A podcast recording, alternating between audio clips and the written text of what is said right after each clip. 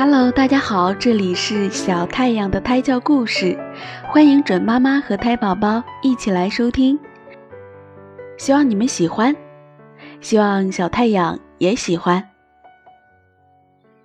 今天的故事是国王山努亚和一千零一夜。古时候，在一个海岛上，有个萨桑王国，国王名叫山努亚。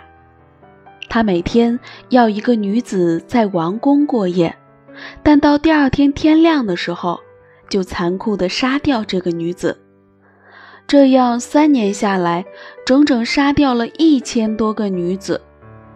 百姓们纷纷带着女儿逃命他乡，但国王仍然威逼宰相，每天替他寻找年轻女子。宰相有两个女儿。长女桑鲁卓，二女儿名叫多亚德。桑鲁卓知书达理，读过许多历史书籍。见到父亲一脸愁苦的样子，桑鲁卓说：“爸爸，让我进宫吧，或许我能拯救千千万万的女子。”不，我不能让你去冒险。但如果你不给国王送去女子的话，你就会被杀头呀！宰相不得已，只好送女儿进了宫。国王一见这个美丽的姑娘，喜不自禁，当场就奖赏了宰相。但桑鲁卓一见国王，就悲痛地哭泣起来。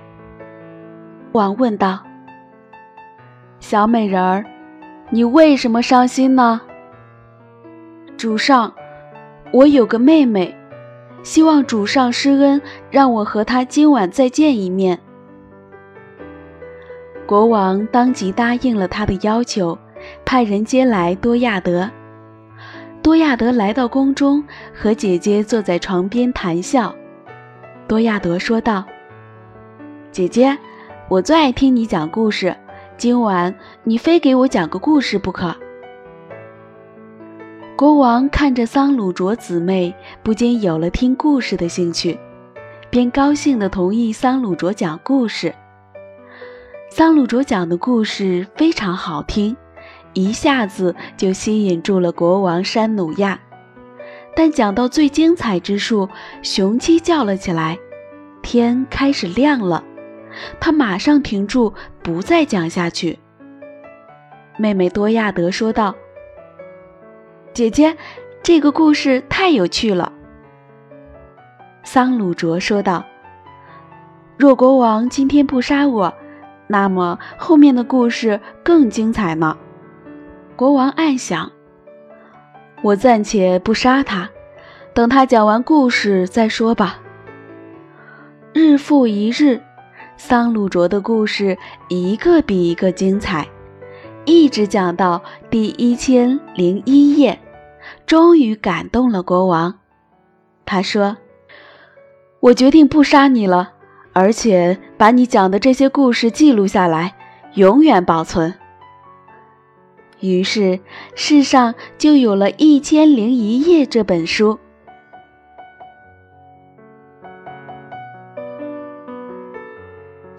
好了，今天的故事讲完了，感谢准妈妈和胎宝宝的收听。《一千零一夜》这本书确实存在的。等我们把这本三百六十五页睡前故事讲完了，我也会把《一千零一夜》的故事讲给大家听。